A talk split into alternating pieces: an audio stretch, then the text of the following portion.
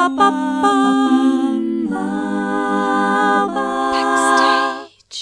Herzlich willkommen zu Backstage, Folge 42, gute Zahl.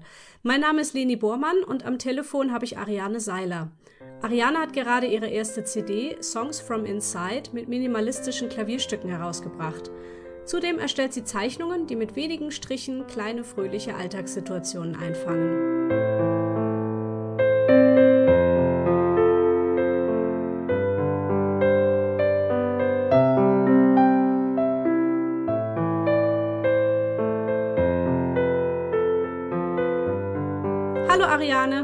Hallo Leni. Auch an dieser Stelle nochmal ein gutes neues Jahr wünsche ich dir. Ja, dir auch. Dankeschön und natürlich auch an meine HörerInnen. Bist du jemand, der sich Vorsätze macht fürs neue Jahr? Eigentlich nicht, nee. Mach ich, ich auch nicht. Bei mir kommen die Vorsätze öfter mal unter dem Jahr dann. Ja, es ist irgendwie komisch, da so ein Datum für zu benutzen, oder? Ich finde, mhm. das ist ja mehr so, was man irgendwie dem Leben anpasst. Naja. ja, genau. Aber ich sehe es, ich wohne ja hier auf dem Dorf. Es kommen dann im Januar immer mehr Jogger vorbei als sonst.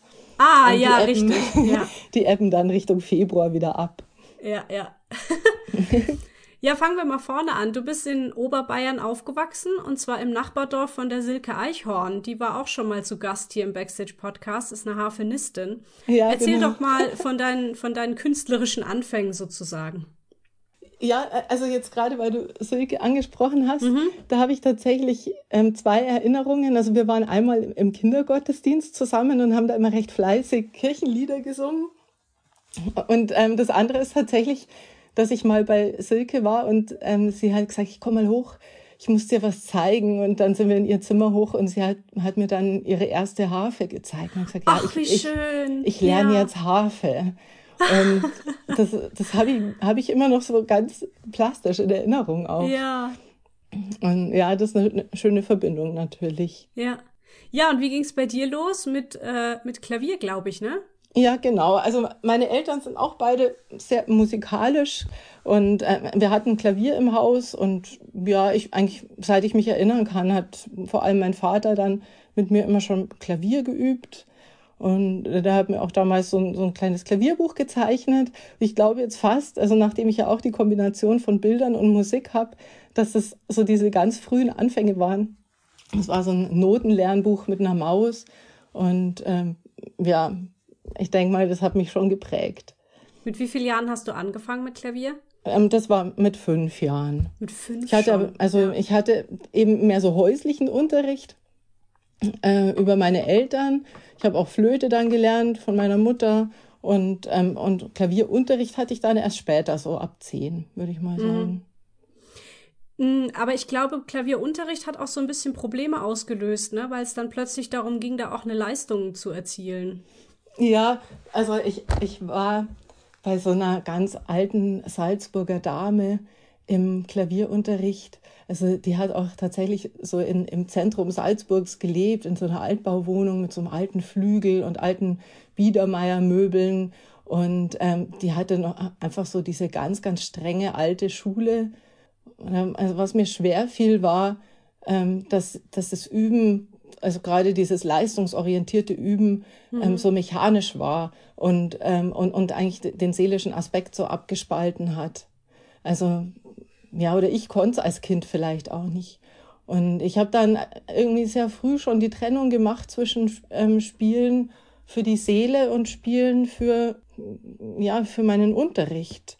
Mhm. Und ähm, ja, deswegen äh, glaube ich, bin ich jetzt auch da dahin gekommen, wo ich bin. Also ich hatte als, als Schülerin bin ich immer sofort ans Klavier und habe gespielt, so habe mein einfach so die Anspannung weggespielt und das waren aber dann immer andere Lieder oder andere Sachen, äh, gar nicht das, was ich für den Klavierunterricht brauchte. Und, ähm, und irgendwann, als ich größer wurde, habe ich mich dafür dann entschieden, dass ich lieber meiner Seele folge und, und die Dinge spiele, die mir gut tun. Ja, voll schön. Das kann ich voll nachvollziehen, weil ich hatte auch Klavierunterricht, allerdings sehr viel später als du. Da war ich irgendwie Grundschule, ich weiß es jetzt nicht mehr genau. Ähm, ich hatte das auch nur so drei Jahre, das war aber auch bei einer älteren Frau und die hatte auch alles sehr so konservativ mir beigebracht, sehr, sehr technisch, sehr kopfig. Und äh, ich habe da auch bin da irgendwann so an so eine Grenze einfach gekommen. Also mir hat da einfach irgendwie gefehlt, warum ich das jetzt eigentlich mache, abgesehen davon, dass es halt dann irgendwie eine tolle Leistung ist, die ich da vollbringe. Also mhm. das kann ich sehr nachvollziehen. Ich habe dann auch erst später, als ich dann erwachsen war und zu Hause irgendwie noch mal so an einem, E-Piano saß, äh, gemerkt, ja, was Klavierspielen halt noch sein könnte. So. Mhm. Ja. Ja, genau. Und ähm, letztendlich war dann die Entscheidung auch irgendwann das Niveau wieder runterzuschrauben, weil ich finde, man, man trainiert da jahrelang und übt an, an irgendwelche hohen Stücke. Ähm, und äh, diese Perfektion erreicht man halt auch nicht, wenn man nebenbei noch andere Berufsausbildungen macht oder ich hatte auch gar nicht immer ein Klavier, dann auch in meiner Studentenbude und so. Und naja, und irgendwann dachte ich mir, warum spiele ich nicht einfach viel leichtere Sachen? Die, die ich viel schneller lernen kann oder die mir mehr Freude machen oder wo ich dann eben, weil sie so leicht sind, noch was anderes dabei denken kann. Das war eigentlich dann der wichtige Schritt. Ja, ja.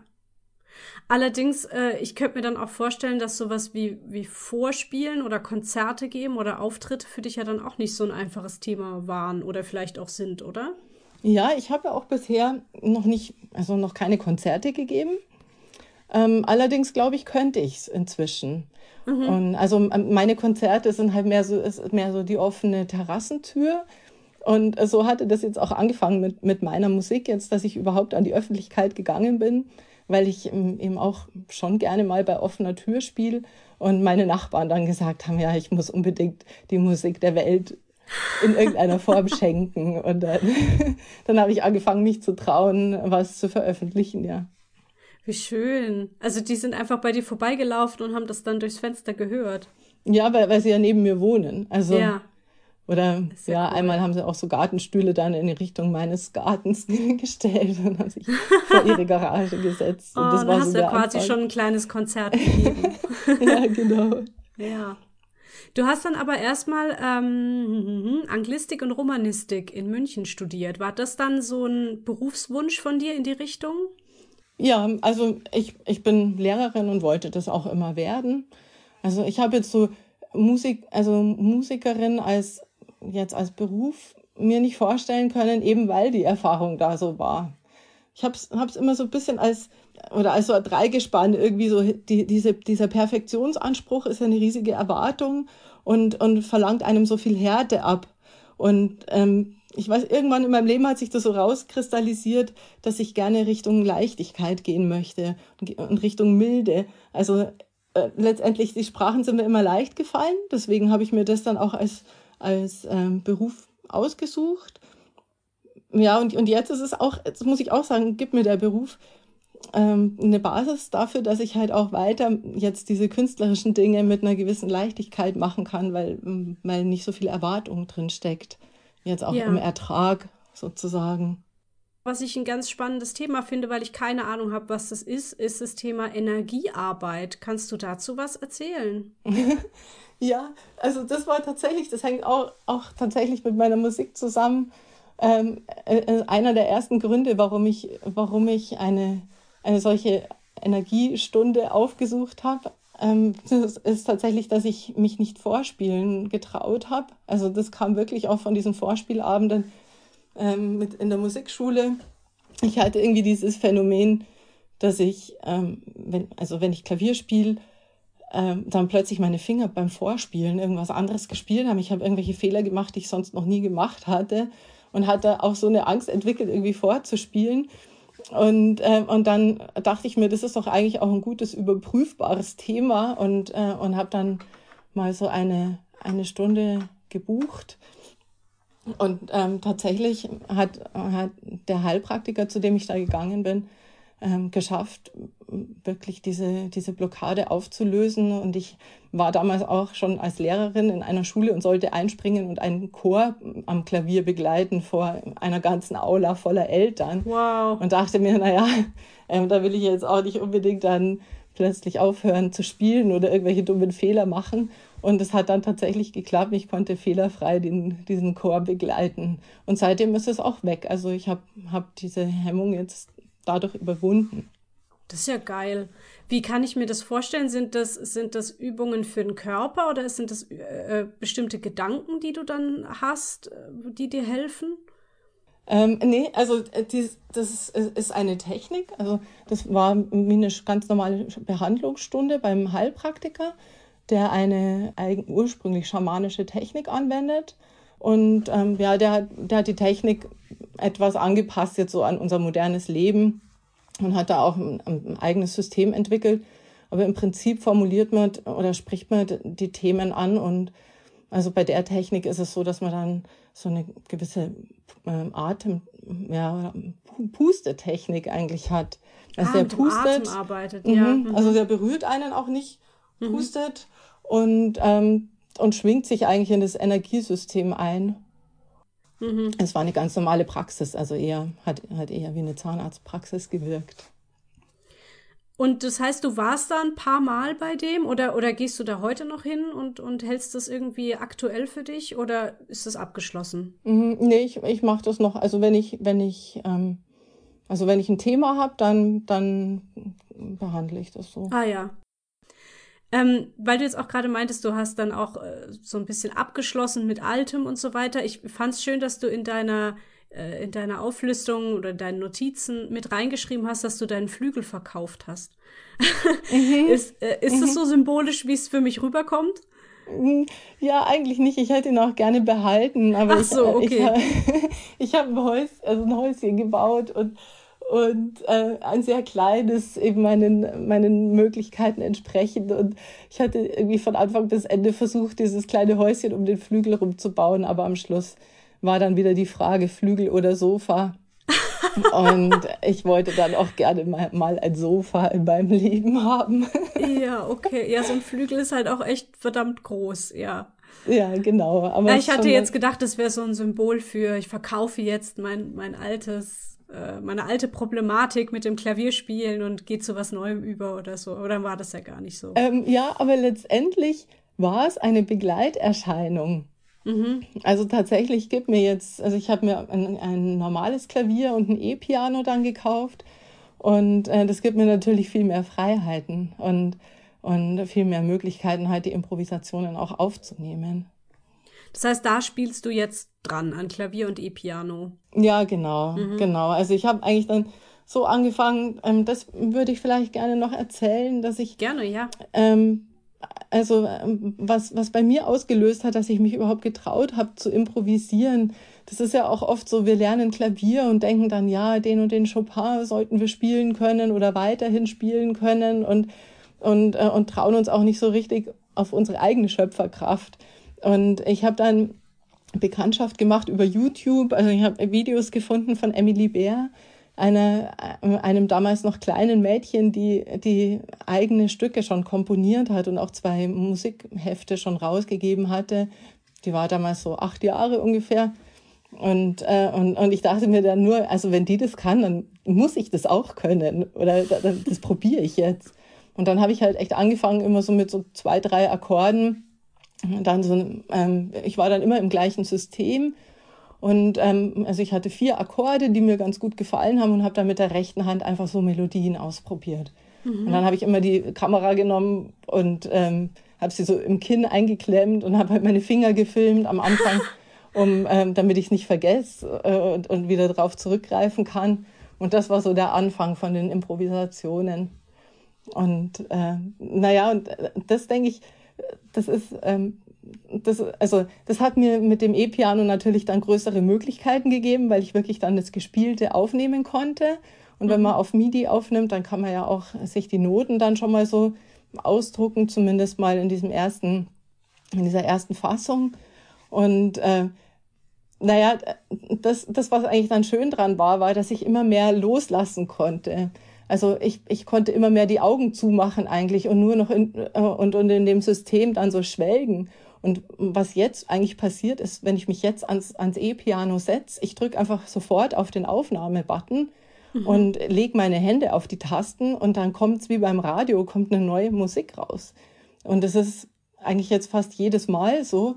Und ähm, manchmal spiele ich dann auch so zehn Stücke hintereinander, die sich dann, die im ähnlichen System sich bewegen.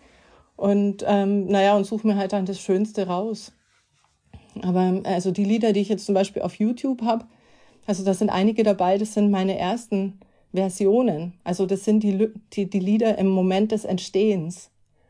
Was echt? Also du hast die gar nicht mehrfach gespielt und dann irgendwie aufgeschrieben und dann erst aufgenommen, sondern das, da hast du sie zum ersten Mal gespielt? Genau, und auch selber zum ersten Mal gehört. Also und, und ich dachte mir halt, ich, ich, ich lasse, also gerade zum Beispiel ähm, Peaceful Melody oder auch der Midnight Dancer, das sind ja. erste Versionen. Oder Soul Cookie auch.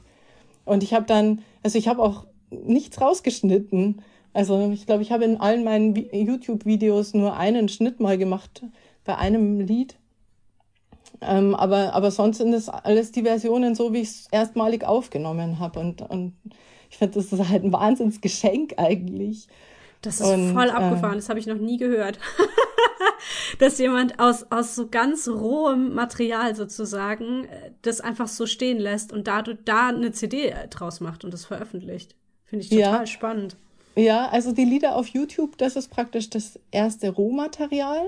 Mhm. Und ähm, also jetzt die CD, da habe ich dann schon auch also noch mal eine zweite Aufnahme gemacht. Okay. Also weil ja gut, die Ansprüche im Tonstudio, die sind dann ja doch auch noch mal ein bisschen andere, auch so was den Anschlag anbelangt. Aber ein Ziel wäre es schon. Ähm, also ein Lied auf, ist auf der CD auch noch in der also in der einzigen jemals gespielten Version. Das ist das Picking Stars on Tiptoe. Mhm. Das ist noch praktisch die, die Improvisationsfassung. Die erste Version, mhm. das ist ja echt stark. Wie, wie kam es denn jetzt? Also, du hattest vorhin erzählt, dass deine Nachbarn äh, dich äh, spielen gehört haben und äh, sich gewünscht haben, dass du die Musik nach außen trägst. War das wirklich der Auslöser, dass du dann gesagt hast, okay, das, du fühlst dich gut genug damit, das jetzt auch wirklich mal anderen Leuten zu zeigen, was du da machst? Ja, ja, eigentlich schon. Also mhm. ähm, das, und ich hatte auch schon länger ähm, meine Musik auf, auf den US, so auf einen USB-Stick getan und ins Autoradio oder ins Auto mitgenommen und habe festgestellt, dass es mir sehr gut tut, wenn ich meine eigene Musik höre beim Autofahren. Also auch so im Stadtverkehr und so.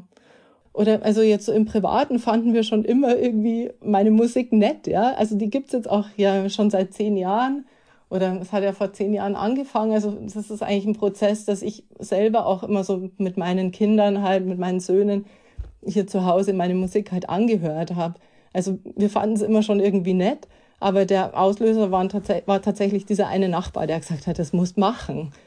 Und, äh, und das war jetzt auch, also es ist auch nicht so ein künstlerischer Mensch, also der, das ist ein ITler, ja, und der hat gesagt, ja, mach das, das gehört raus und so.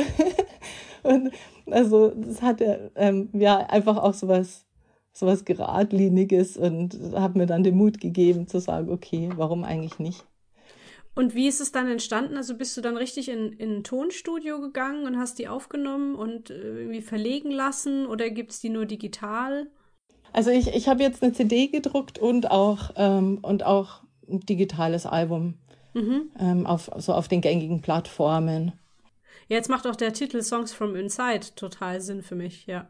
Mhm, ja, äh, also die Sachen haben sich alle echt so ergeben, auch die Titel. Also da habe ich irgendwie nie lange überlegt. Ich habe immer das erste Wort genommen, was mir so in, in, in den Kopf kam. Einfach. Ja. Und wie ist bisher so die Resonanz? Ja, schön, schön. Ähm, es sind jetzt nicht tausende von Leuten, die mich kontaktieren. Ich habe jetzt vielleicht, ähm, also es war, ist jetzt kurz vor Weihnachten rausgekommen, vielleicht so 30 CDs verkauft in den paar Tagen, die noch übrig waren. Ähm, aber also was das Schöne ist, dass wirklich schon ein paar Leute einfach gesagt haben, es berührt, es berührt sie sehr. Und ich denke mal, die Berührung ist die gleiche Berührung, die ich empfinde, wenn ich die Lieder geschenkt bekomme, irgendwie aus dem Äther oder von Gott oder wie man das definieren mag. Ich fühle mich halt auch so beschenkt und ich fühle mich auch berührt dass die Lieder über mich rauskommen können. Und, und ich denke mal, das ist es vielleicht auch, was die Leute dann spüren. Äh, ich glaube, du hast auch, ähm, du machst es gerade in einer sehr guten Zeit. D diese Art und Weise Musik zu machen, ist, glaube ich, was, was im Moment den Leuten sehr, sehr gut tut weil im Moment ja eh alles total drunter und drüber ist und keiner weiß, wo er ist und alles ist schrecklich.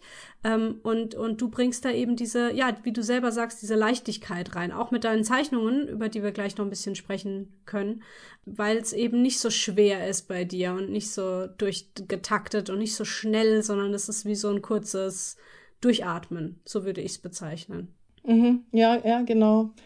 äh, dazu könnte man vielleicht auch sagen, also ich glaube, dass die, die Tendenz unserer Zeit im Moment ist, dass wir immer mehr ins Sein kommen. Und, und ich finde, also auch jetzt zum Beispiel diese Phänomene jetzt so bei YouTube, dass ganz normale Leute, die irgendwie singen können und sich präsentieren als die Person, die sie sind, dass die mit ihrem Sein auch ähm, Geld verdienen oder eben auch als YouTuber. Es gibt ja viele, die einfach mit ihren Lebensformen, die als Selbstversorger im Wald leben oder eben auch als Künstler einen teilhaben lassen an ihrem Prozess, ähm, dass, dass eine Tendenz da ist, dass man über sein Sein ähm, schon den Lebensunterhalt verdient auch.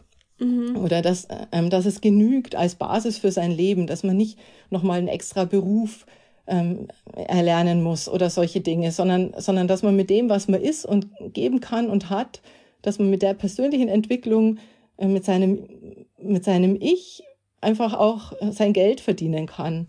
Und ich denke mal, ähm, das, das ist ähm, eine schöne Entwicklung, weil die Leute auch eine größere Toleranz gegenüber Fehlern oder gegenüber dem noch nicht Perfekten auch entgegenbringen, jetzt über diese ganze Entwicklung ähm, des Angebots, auch was wir im Internet online haben. Das ist eine interessante Sichtweise, ja, das habe ich noch nicht so gesehen, weil ich finde, bisher finde ich es immer eher schwierig, dass Leute halt so es vermischen, ihre Kunst mit ihrem eigenen Leben und dass sie dann ihr eigenes Leben so vermarkten. Das äh, finde ich immer ein bisschen grenzwertig, aber so wie du es jetzt beschreibst, würde ich mitgehen, ja, zu sagen, äh, es braucht halt aber auch manchmal gar nicht so viel, um jemanden zu berühren. Ja, ja, genau. Also ich glaube, dass das, also wenn wir erleben, dass ein Mensch genau das ist und zeigt, was ihn ausmacht, dass, dass das schon eine, ähm, eine, eine große Magie auch hat. Und, ähm, und auch das Unperfekte. Also wenn jetzt jemand Laie ist und singt was vor auf YouTube, dann hören wir ihm vielleicht trotzdem gerne zu, weil, weil, weil er irgendeinen Glanz hat oder, oder ja, irgendwas ja. Nettes hat. Und dann ist es, wiegt es mehr als, als die Perfektion. Und ich finde, das macht die Kunst vielleicht auch in vielerlei Hinsicht liebenswürdig.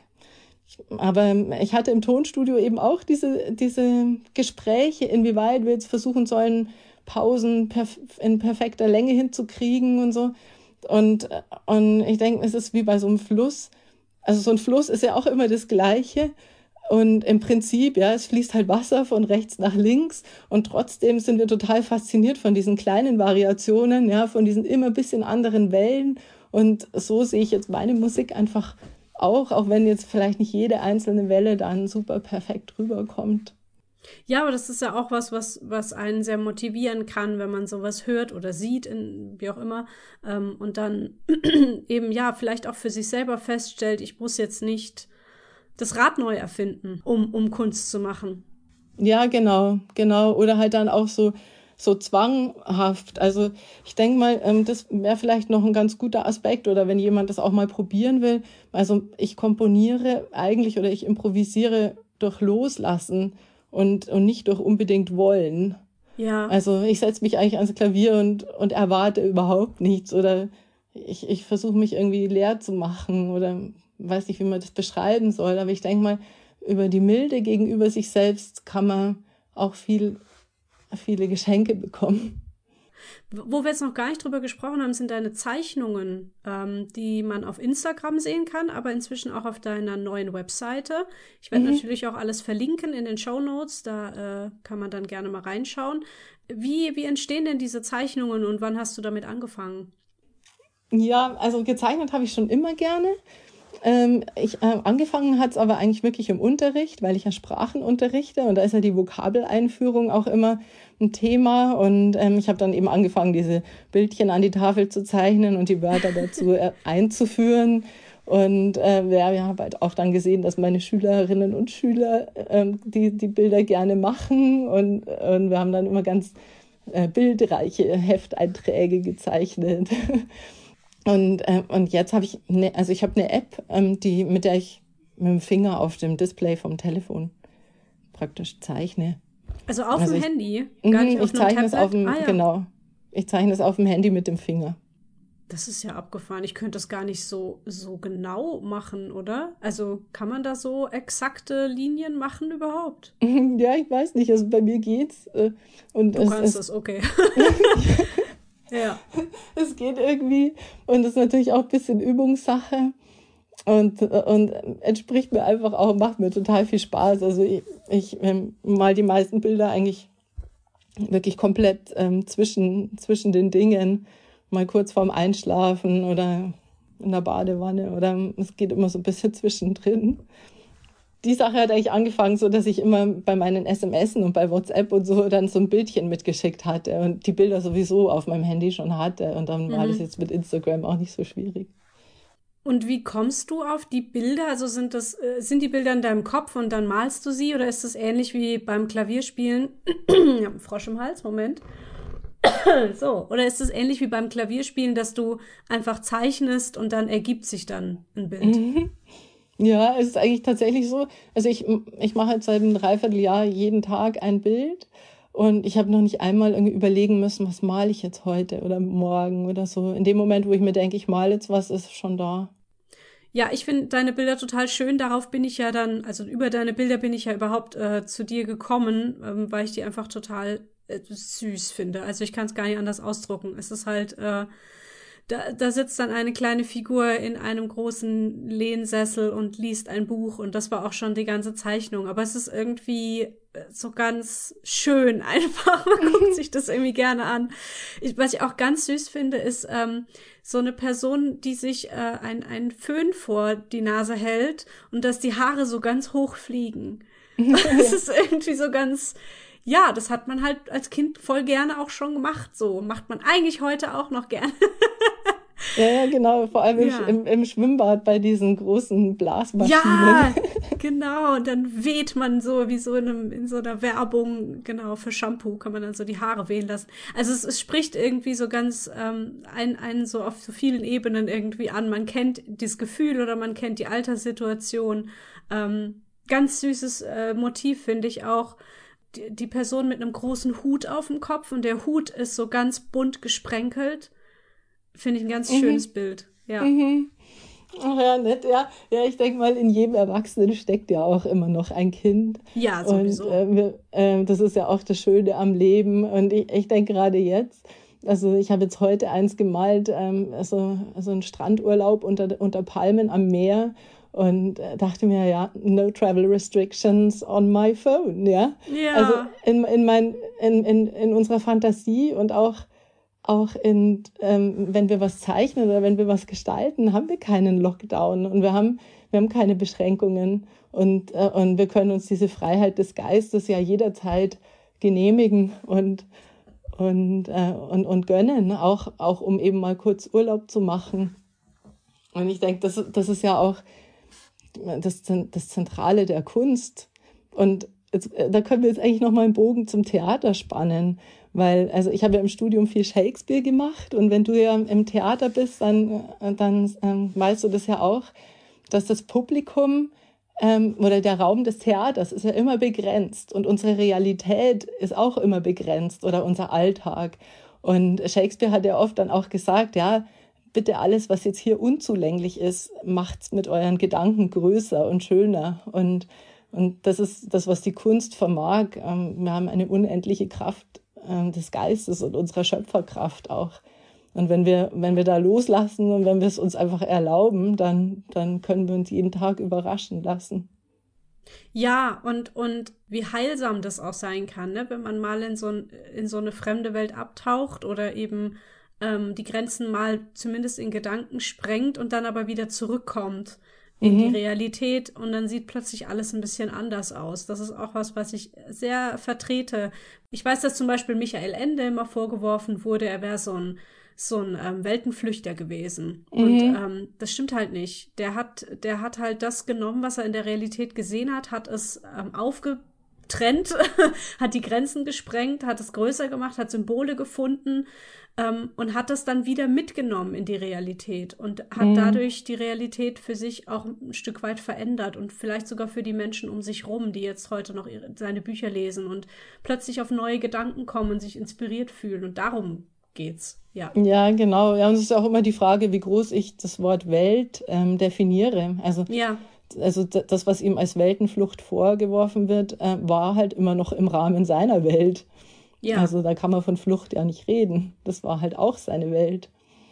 äh, es ist tatsächlich auch ein Zeichen unserer Zeit jetzt und eine ganz große Chance unserer Zeit, dass wir, dass wir uns so ausdehnen können einmal. Also wir, wir können ja Verbreitung erfahren mit unseren Werken. Also ich, ich hätte ja früher nie die Chance gehabt, jetzt ähm, Publikum zu finden oder dieses spezielle Publikum zu finden, was das eben auch schätzt, ja. ja. Ähm, und letztendlich können wir ja über, über ähm, die Online-Tools auf der ganzen Welt die paar Leute zusammensammeln, die, die sich halt genau angesprochen fühlen von dem, was wir geben können. Mhm. Also das ist einfach was ganz Besonderes, gerade im Moment.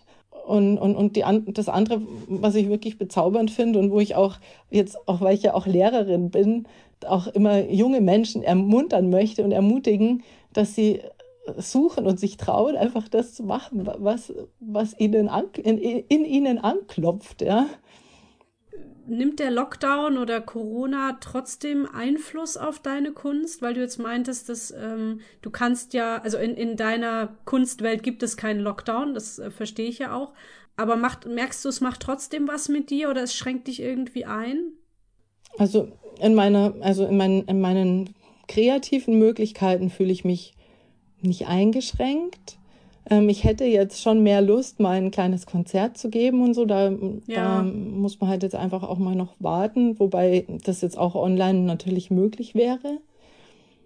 Ähm, nee, eigentlich nicht. Aber was mich im Moment sehr beschäftigt ist, weil ich ja auch Lehrerin bin und ähm, ich arbeite im Moment auch am, am Institut für Schulqualität und Bildungsforschung, also wo wir uns natürlich auch Fragen stellen in Bezug auf die Zukunft des Unterrichts. Hm. Also es, es gibt sehr viel Gutes im konventionellen Unterricht. Also so wie er bei uns aufgebaut ist, 45 Minuten, eine, eine Person unterrichtet 30 Schülerinnen, das ist, das ist ein sehr effektives Modell, ja. Natürlich mit, dem, mit den entsprechenden Dingen, die halt dann oft nicht gehen, gerade so was jetzt das Individuelle anbelangt. Aber es wird schon auch viel gemacht in Bezug auf Differenzierung und so. Also ich denke mal, wir, wir leisten schon sehr viel. Also ich sehe das unser Schulsystem positiver als, als es oft in, jetzt in den Medien erscheint. Aber trotzdem, das Geheimnis des Lernens liegt immer in der Spie im Spielerischen und in der Freude dran und in der Freiwilligkeit. Und die, die Zukunft des Lernens muss diese Aspekte auf jeden Fall als zentrale Aspekte haben. Mhm. Ähm, und es kann, es kann einfach auch nicht sein, dass die, die Realität in der Freizeit so weit auseinanderdriftet mit der Realität in der Schule. Also, ja, ja. Ähm, also das heißt, also die Schule braucht einfach neue, neue Mittel und Wege. Da ist eben schon, sagen wir, sind die Erfahrungen halt auch so, dass man über über die Games ähm, schon viel lernt. Ähm, also die Zocker waren unter meinen Englischschülern immer die besten Englischsprecher. Ja? Und wenn die Eltern dann bei mir in der, in der Sprechstunde saßen und gesagt haben, ja, der zockt halt die ganze Nacht, sage ich ja, deswegen hat er ein Einser in Englisch. Geil. Und, ja, Super, ja. Und, und das ist, also ja, das, das ist bestimmt noch ein langer Weg, aber da werden wir da, der ist unaufhaltsam. Also das Lernen wird sich revolutionieren und hat sich bereits revolutioniert. Und, und es wäre schön, wenn wir unser Schulsystem, ähm, ja, wenn, wenn das Schulsystem das widerspiegeln könnte. Ja. In, in, in wachsendem Maße. Ja. Aber trotzdem, das ist halt Ressourcen ähm, und ähm, die Möglichkeiten eines Staates, ja, also das sind ja auch andere Ansprüche noch an Schulsystemen, dass man eben auch zum Beispiel jetzt nicht zu viele Kosten verursachen möchte für den Einzelnen oder so. Also das sind ja auch Sachen, oder dass man eben auch jeden mitnehmen möchte. Das mhm. sind ja auch Ansprüche, die das Schulsystem hat, die dann oft ein bisschen kollidieren mit den privaten Möglichkeiten. Also das Einzige, was mir immer ganz besonders auffällt, wenn ich an meine Schulzeit denke, wobei die halt jetzt auch schon ein bisschen her ist, ich bin jetzt nicht mehr ganz up to date, ähm, ist, dass es bei mir an meiner Schule, es war ein Gymnasium, ein ganz normales Gymnasium, mhm. ähm, es gab keinerlei Ansprechpartner in Hinsicht auf äh, mentale Gesundheit. Und mhm. das finde ich ganz schön krass. Ich weiß nicht, ob das inzwischen anders ist. Also, nee, also wenn ich irgendwie ein Problem habe, dann hätte ich halt zu irgendeinem Lehrer gehen müssen und hoffen müssen, dass der irgendwie gerade Zeit und Bock auf mich hat und nicht einfach mhm. nur mein Englischlehrer ist und das war's. Und das finde ich schon arg, weil gerade junge Menschen, die, die nicht genau wissen, wohin mit sich und die so unter so vielen Einflüssen stehen und sich mit sehr viel Scheiß auch befassen müssen, wie keine Ahnung, familiäre Probleme und Mobbing und keine Ahnung was. Ich, also ich hätte in der Schule gar nicht gewusst, zu wem ich da gehen soll. Da gab es niemanden. Mhm. Ja, jetzt, also es gibt schon Schulpsychologen und auch ähm, Schulsozialpädagogen. Mhm. Ja, was es jetzt an unserer Schule auch gab, ist eben so ein Streitschlichtersystem, was dann Gleichaltrige oder bisschen ältere Schüler auch unter Betreuung halt mit, mit einer Lehrkraft zusammen machen. Mhm. Das ist ganz, ähm, ja, schon positiv. Aber es stimmt natürlich. Also ich denke mal, es, es gibt schon viele Bereiche, ähm, wo in der Schule einfach zu wenig Möglichkeiten sind. Und das liegt halt dann an der einzelnen Person, also am einzelnen Lehrer oder an der Lehrerin, dass, dass man halt sagt, kommt auch nach der Stunde nochmal und dann unterhalten wir uns. Ja, genau. Ja, es war halt auch bei, bei meiner Schule war alles extrem leistungsorientiert und uns mm. wurde eigentlich ab der Oberstufe eingeprügelt, dass das Allerwichtigste in unserem ganzen Leben das Abitur sein wird. Und äh, mhm. ja, dass wenn wir das verkacken, dann ist eigentlich alles, alles kaputt und so. Und da, da wurden wirklich, also Leute waren total konfus und ähm, ich hatte einfach das Glück, dass ich damals schon wusste, ich, ich werde nicht groß studieren. Also vor allem werde ich nichts studieren, wo ich irgendwie ein Einser-Abi brauche. Und ich hat, war da schon sehr, sehr künstlerisch unterwegs und habe dann einfach nebenher Theaterstücke geschrieben und aufgeführt. Ich war in Chorfreizeiten und habe dann irgendwie auch noch Abi gemacht. mhm, und mhm. bis heute hat niemand mein Abi-Zeugnis wirklich angesehen, ähm, weil ich das nicht gebraucht habe. Aber ähm, ich weiß, dass viele da wirklich äh, ganz enorm unter Druck gestanden haben. Und dann mhm. auch noch zusätzlich keinen Ansprechpartner dafür zu haben, fand ich halt irgendwie eine, also so im Nachhinein gesehen, eine echt schwierige Kombination, ja. Mhm. Mhm. Gut, jetzt sind wir aber arg abgeschweift. ich fand es aber sehr spannend gerade, ja. Ich habe auch äh, selten mit Menschen zu tun, die irgendwie im Schulsystem unterwegs sind. Ich nehme auch mal an, du hast jetzt gerade äh, gar keine Schule, oder? Also du gibst keinen Unterricht. Nee, ich, also das sind so Abordnungen eigentlich. Also ich bin reguläre Lehrerin und ähm, man kann eben so sich bewerben für fünf Jahre mal am Kultusministerium oder ich bin an einem Institut, was dem Kultusministerium zuarbeitet, ähm, da als Referent zu arbeiten. Und ich bin eben für die Realschule fürs Fach Englisch dort. Und die Hauptaufgabe ist schon auch, ähm, die, die Testformate weiterzuentwickeln Mhm. Und, äh, und das berührt aber immer die Fragen des Menschseins. Ja, aber wenn ich überlege, wie mache ich jetzt einen Speaking-Test für die Realschüler, dann oder als Abschluss für die mittlere Reife, dann geht es ja auch darum, mit welchen Formaten, mit welchen, mit welchen Tests kann ich wirklich die optimale Basis schaffen, dass jetzt die Person genau in dieser Situation ihr bestes Englisch präsentieren kann. Mhm. Und das heißt, ich, ich habe auch immer ähm, ja, ich, ich habe den Menschen im Fokus und ich finde, da hat sich auch gerade bei den äh, Testvorgängen sehr viel getan. Also das, das ist viel, ähm, also ich würde jetzt auch nochmal sagen, menschenfreundlicher geworden und auch alltagsfreundlicher. Also man fragt ja viel mehr eben so die, äh, die Kompetenzbereiche ab, ja, das ja. Hörverstehen oder die, die Sprechfähigkeit und man versucht immer Situationen zu geben, wo, wo diese Kompetenzen dann auch gut gezeigt werden können. Und also da hat sich schon viel getan. Oder auch jetzt, also ein kleines Beispiel vielleicht aus dem Englischunterricht noch, sagen wir mal in der siebten Klasse, wo man jetzt noch nicht die ganz tollen Aufsätze schreibt.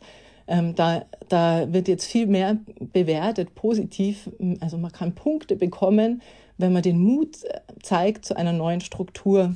Also wenn man sagt, ich baue jetzt mal ein Passiv ein oder ich baue jetzt mal eine Frage ein oder irgendeinen coolen Satz ein und ich mache bei diesem Einbauen dann einen Fehler, dann wird der Fehler viel geringer, also der wird nicht bestraft ah, letztendlich. Ja. Also das heißt, der Mut, ähm, was Neues auszuprobieren, ist ja auch ganz essentiell bei der Sprache. Ja. Der wird belohnt. Und gibst du jetzt Online-Unterricht oder wie läuft das? Also ich gebe jetzt im Moment gar keinen Unterricht. Ähm, eben weil ich, weil ich ja, das ist eine, eine Bürostelle, die ich jetzt habe für diese fünf Jahre, aber sonst würde ich schon. Also ich wir arbeiten mit Lehr Lehrkräften natürlich zusammen, die jetzt auch. Ah ja, okay. Ja. Wie sind denn jetzt so deine Pläne für die Zukunft, ähm, was deine Kunst angeht? Was, was würdest du gerne machen wollen? Ähm, also ich, ich würde schon gerne anfangen mit Konzerten. Ich würde gerne vor Leuten, vor Menschen spielen und ähm, vielleicht ja auch da nochmal ganz was Neues erfahren. Oder ich würde eventuell auch gerne ausprobieren, vor Menschen ähm, zu improvisieren und, ähm, und dann eben Musik aufzunehmen, die genau in diesem Konzert entstanden ist. Und ähm, ja, ich habe auch endlos viele Lieder natürlich, weil jedes Mal, wenn ich spiele, entsteht was Neues. Ja. Das heißt, ich habe ich hab hier noch äh, Lieder liegen für mindestens, ich weiß nicht, zehn Alben oder so. Also ja, dann. ich würde gerne das nächste Album dann machen. Und ähm, ja, freue mich einfach über, über jeden, der damit was anfangen kann und Freude dran hat. Ja. Also mehr Menschen zu erreichen ist auch ist auch ein Ziel, aber ich denke mal, der Weg ist einfach jetzt auch schon ähm, beschritten und es wird weitergehen in irgendeiner Form. Und mit deinen Zeichnungen, willst du da irgendwie noch mehr machen, dass du da irgendwie Kalender druckst oder so irgendwas? Ja, ich bin jetzt schon gefragt worden. Also ein paar, ähm, ja, paar kleinere Unternehmen haben mich halt schon gefragt, ob ich ihnen was zeichne. Also solche Sachen mache ich natürlich gerne. Cool, ja. Und ähm, ja, oder Postkarten bin ich auch schon mal gefragt worden, ja. Oder ich könnte mir auch vorstellen, dass man vielleicht ähm, das ein oder andere Bildchen auch auf ein T-Shirt mal drucken mag oder so. Muss man mal schauen. Ja. die eignen sich halt irgendwie so voll dafür. Ich kann mir voll vorstellen, dass so ein, so ein Tischkalender bei mir zu haben, wo dann jede Woche so eine Zeichnung von dir drauf ist. Mhm. Das finde ich voll schön. Ja, ich denke mal, ähm, da wird sich noch einiges ergeben. Dann. Da kommt noch was, ja bleibt spannend. Ähm, also eine, eine kleine Sache könnte ich eigentlich ja. noch erzählen. Und zwar, das ist auch was, was einfach so angefangen hat, auch schon vor vielen Jahren. Ähm, ist, äh, es ist auch, auch keine exklusive Idee, aber es gibt auch manchmal diese Herzen, die einem einfach so begegnen. Also ein Loch im Brot oder im Käse in Herzform oder ein Stein. Aber bei der Wanderung, das war auch das erste Herz, was ich gefunden hatte. Das war so aus so Wurzeln und Steinen ähm, auf, auf einer kleinen Wanderung und ich habe die dann fotografiert und äh, habe da auch schon vor ein paar Jahren mal so ein Buch rausgegeben, Herzen des Alltags. Also rausgegeben, halt verschenkt an meine Freund, Freunde. Und ich habe ja auch ein Lied so genannt, Everyday Hearts. Und äh, also da habe ich, hab ich auch eine Sammlung irgendwie von hunderten von diesen Herzbildern, aber eben die nicht gesuchten, sondern nur gefundenen und, äh, und, und die nicht gemachten, sondern eben nur entdeckten. Äh, naja, das ist halt auch so eine Sache, wo ich gerne noch ein bisschen weitermachen würde. Also äh, bei, beim Sammeln dieser Herzen oder eben auch mal ein Buch rausgeben dann mit, mit den Ergebnissen. Ja, cool. Also da kommt noch einiges von dir und am besten äh, folgt man dir auf Instagram, oder? Ich glaube, da ist man immer so auf dem Laufenden, was bei dir passiert. Ja, genau. Super, ja. Also meine letzte Frage wäre, was wünschst du dir? Hm. Ja, ich weiß schon, was ich mir wünsche. Ich wünsche mir, dass wir weitergehen auf einem Weg oder dass wir alle diesen Weg suchen zu einer Friedlichkeit äh, und Milde mit uns selbst, aber auch mit den anderen, dass wir wegkommen von den Erwartungen auch an uns selbst und an andere, weil Erwartungen für meine Begriffe immer letztendlich zu Unzufriedenheiten und, ähm, und auch Konflikten führen und hinkommen zu einem ja, dankbaren Empfangen von den Dingen, die wir, die wir geschenkt bekommen. Weil ich denke, in der Dankbarkeit, ähm, in der Dankbarkeit, da liegt für mich, glaube ich, auch der, der Schlüssel zum Frieden. Immer wenn ich dankbar bin, bin ich friedlich. Es mhm. ist einfach so. Und es gibt, es gibt sehr viel, für das wir dankbar sein können. Ja, sowieso, ja.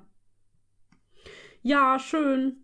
Vielen Dank, Ariane, für das schöne Gespräch. Ich fand super, wie, wie viele Themen wir jetzt angesprochen haben und wie schön wir miteinander philosophiert haben. Das hat mir richtig Spaß gemacht. Also vielen, vielen Dank für deine Zeit.